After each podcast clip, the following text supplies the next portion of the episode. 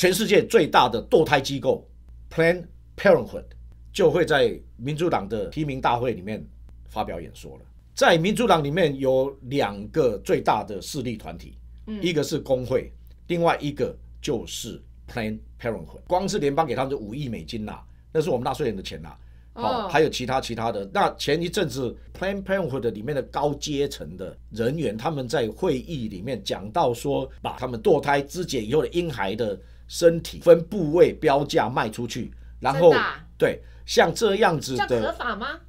那你认为呢？大家可以去查，反正这个呢，差不多三四个月前，哇，那个是很大的一个新闻，但是主流媒体基本上不去，因为他们的立场是比较偏 Planned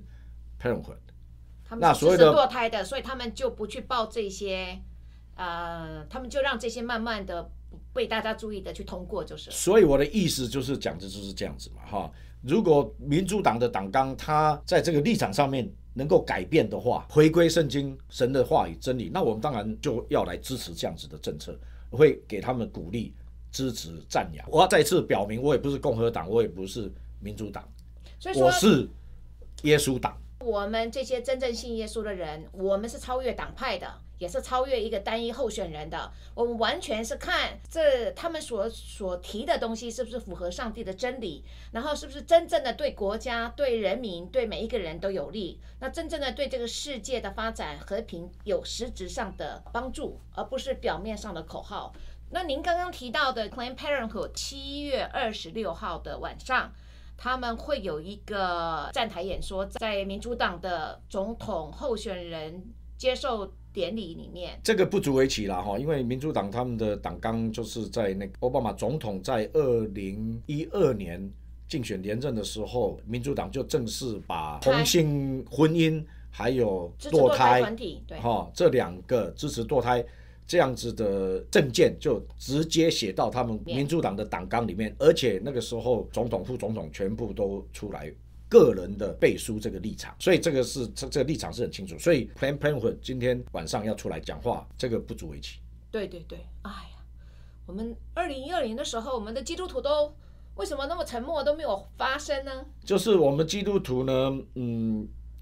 没有起来发挥我们的影响力。耶稣叫我们要做世上的盐跟世上的光。对。那盐呢，就防止腐败；做世上的光呢，就是光进去，黑暗就不能胜过光。当我们教会在地上的使命没有发挥出来的时候，那个影响力自然就视为。而且，当他们的政治人物的政见跟党纲直接跟圣经的教导直接抵触的时候，居然在号称百分之七十的基督徒的国家，他们也会当选。那这就是代表说，基督教的影响力已经视为了。那我再举一个旧约的例子，就好像说，已经对巴利屈膝了，已经不足为惧了。所以他们就会知道说，后面只要针对这些少数的基本教义派、持守圣经真理的，只要去应付好，或是对付好这些人就好。我想这就是。可能不是有意的啦，很多他不是有意，他是圣经里面也有讲到 ignorance 无知嘛，我的民因为无知而灭亡嘛，对对，是 ignorance 是搞不清楚状况啊，